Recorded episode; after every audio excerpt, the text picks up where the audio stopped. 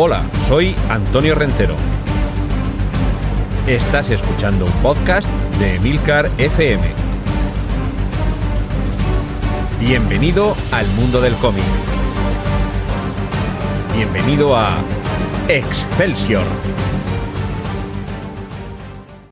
Saludos y bienvenidos una vez más a este podcast de Milcar FM dedicado al mundo del cómic en capítulos monográficos y autoconclusivos,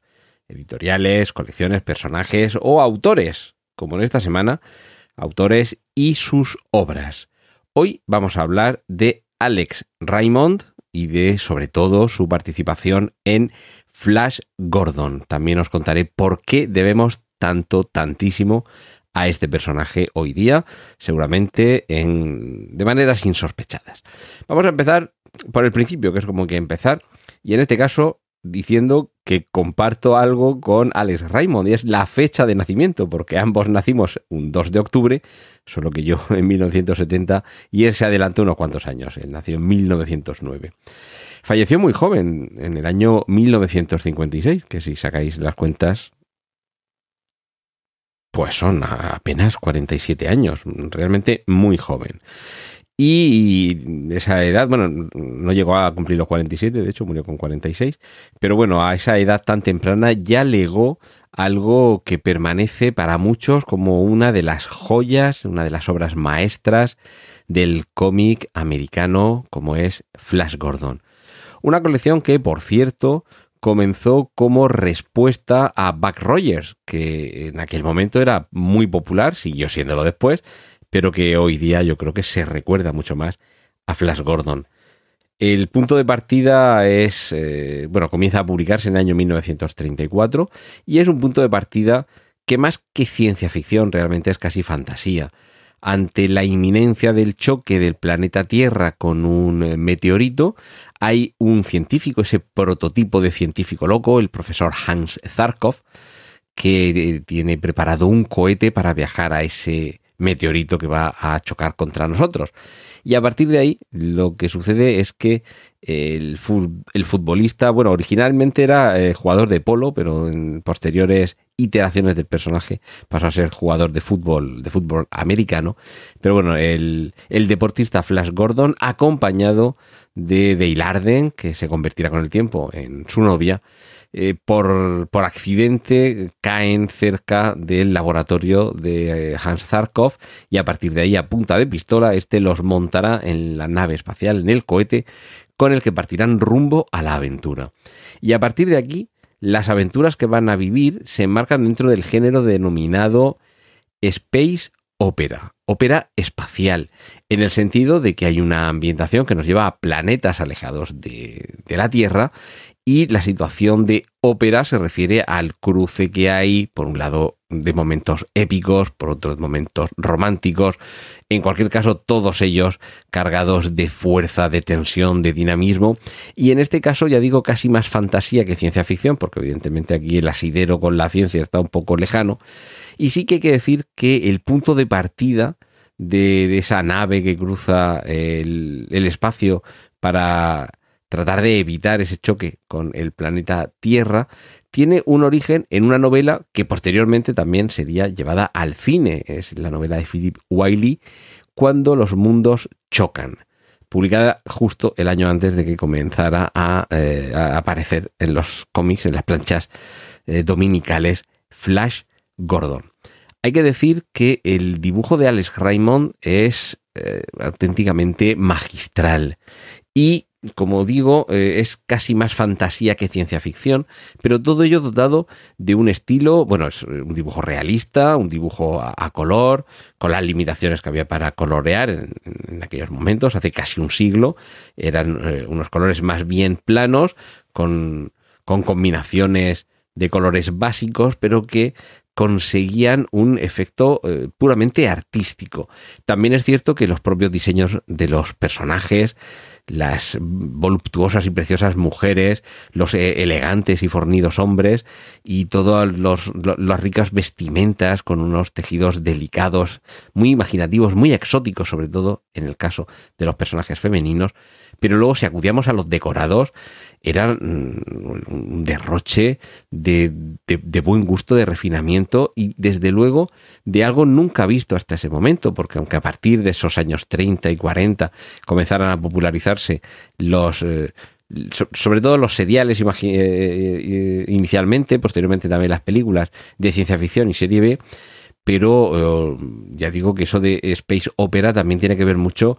con lo pomposo, con lo rico de esos, eh, de esas vestimentas, de esos decorados, de, del propio diseño en sí de los personajes, que casi nos parecen modelos ellos y ellas. Y luego algo que me parece también que es determinante, que es, por un lado, las localizaciones exóticas, es decir, estamos en otros planetas, pero la, exuberancia, la diversidad de paisajes, de criaturas, ya digo, casi más propias de la fantasía que de la ciencia ficción, eh, se enraizan con un diseño prodigiosamente elegante de unas naves espaciales que creo que han quedado como el prototipo de cohete. Cuando un niño del siglo XXI pinta un cohete, en esencia está pintando el, arquetipo que ya dejó claro Alex Raymond. Llevamos casi un siglo dibujando los cohetes tal y como los imaginó Alex Raymond. Lo que pasa que además Raymond con un con un nivel de elegancia muy inspirado en, líneas muy clásicas, eh, que, yo creo que por eso es por lo que no han pasado de moda. Y sí que es verdad que dotado, como decía, de esa pomposidad, de ese, de ese lujo, que casi nos parece estar más ante obras de arte que ante obras eh, tecnológicas. Decía que Flash, eh, Flash Gordon ha sido muy influyente y sobre todo ha llegado hasta nuestros días su legado por su influencia en alguien tan decisivo como George Lucas, porque de esos seriales de los años 40 en los que se adaptaban a la pantalla las aventuras del cómic de Flash Gordon, llega la inspiración para Star Wars, incluso en cosas como ese rótulo que aparece al principio de las películas de, la Guerra de las Galaxias, ese rótulo que se aleja perdiéndose en la vastedad del espacio, pues eso es lo que aparecía al principio de los seriales de Flash Gordon y luego quizá más en la trilogía de las precuelas, los episodios 1, 2 y 3, en los que veamos el esplendor de la civilización espacial, eh, cuando, el, cuando la República está en su cúspide de desarrollo y esas, esas vestimentas, esos diseños de las naves espaciales eh, son plenamente deudores del estilo de Alex Raymond. Hay que recordar también que Alex Raymond no fue eh, a pesar de los pocos años relativamente que estuvo dibujando eh, Flash Gordon, desde 1934 a 1944, apenas una década, vivió tres etapas en las que le dio tiempo a evolucionar. En, el primer momento, una primera etapa que, comienza desde el inicio en 1934 hasta el año 37, hay una, época que algunos han denominado como barroca. Eh, ahora hablaré también de algunos trabajos que mantenía en paralelo Alex Raymond pegado al tablero de dibujo. Eh, sobre todo a partir del año 1935, que es cuando se puede dedicar con, con mayor número de horas a, Flash Gordon, precisamente por el grandísimo éxito que obtuvo esta publicación, es cuando va a evolucionar su, su estilo. Y así, en los años 1938-1940, eh, para algunos influenciado por El Príncipe Valiente de Harold Foster, de quien también hemos hablado aquí en Excelsior,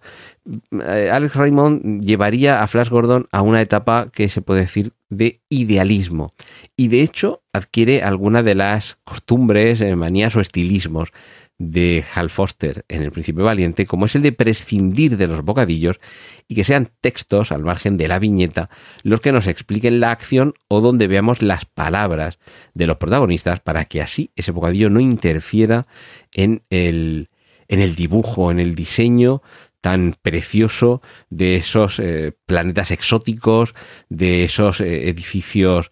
con, con, una profusión de decorados que, que, desde luego no parecen de este planeta. Y evidentemente es que no lo son, porque Blas Gordon va, va recorriendo diversos planetas una vez que culminan la primera fase de sus aventuras en el planeta eh, Mongo. Y, y, a partir de ahí se va, va evolucionando el, el estilo de Harold Foster hasta perdón, de,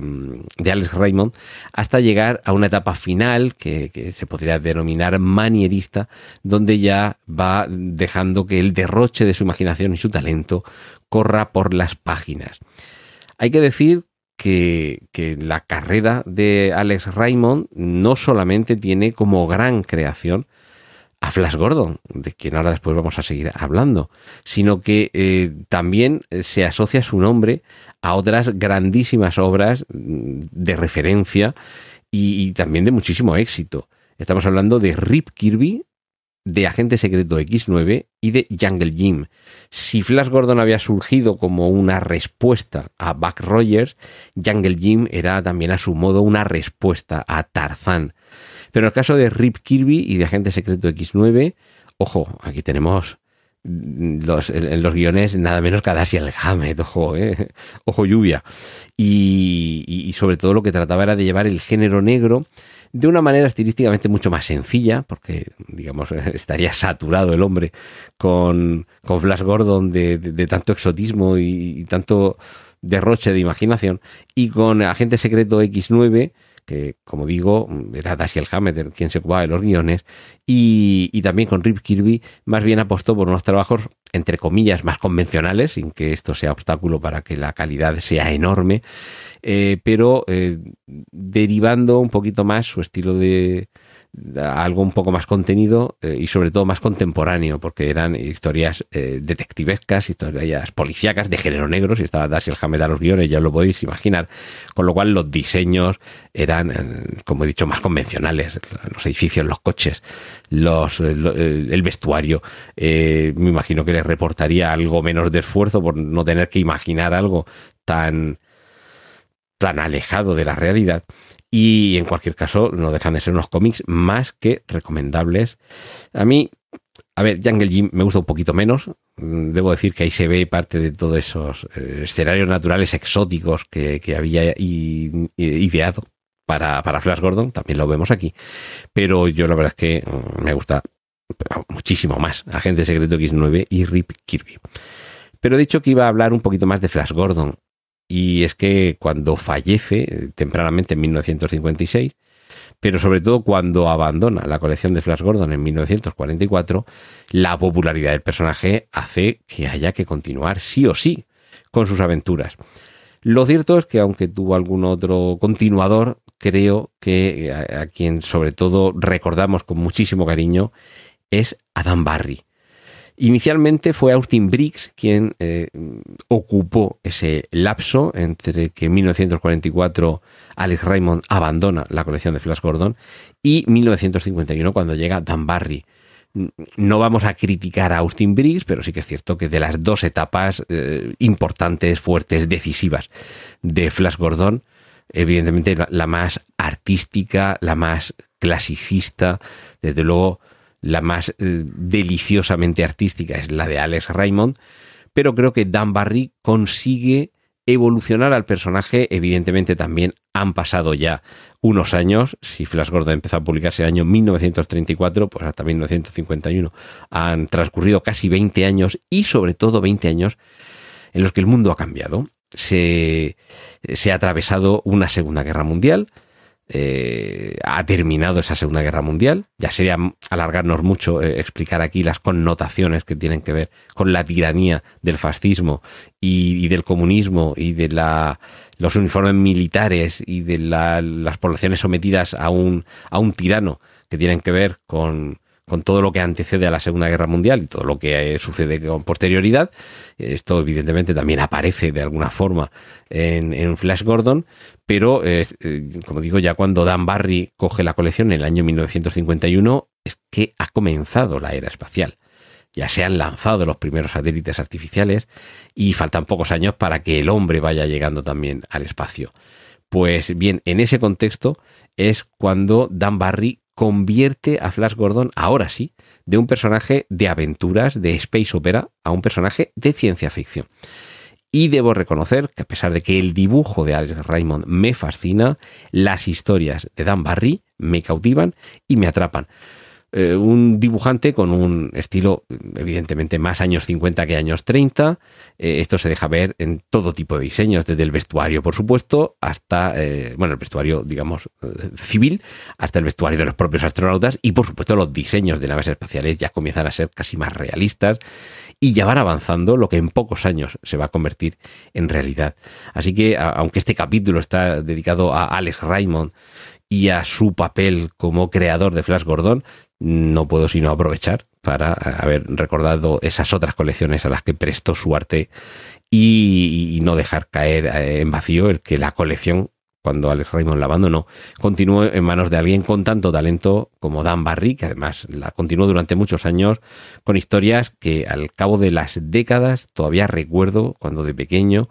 en los números sueltos que se publicaban aquí en España, antes de que hubiera ya ediciones eh, integrales y, completas o todo lo amplias posible, que ya comenzaron a, tener eh, lugar en los kioscos a finales de los años 80, principios de los 90, pues eso, ya digo, eh, en los años 70, antes de cumplir 10-12 años, en los primeros cómics que yo pude leer de, de Flash Gordon, leí algunos que todavía conservo de Alex Raymond, pero lo que me cautivó eran las historias que contaba Dan Barry, con, un dibujo que ya se, se, acercaba mucho más a lo que conocíamos de las naves espaciales reales. Así que en cualquier caso, un, personaje que eh, a lo largo de las décadas nos ha hecho soñar con viajar a otros mundos y con vivir aventuras en el espacio.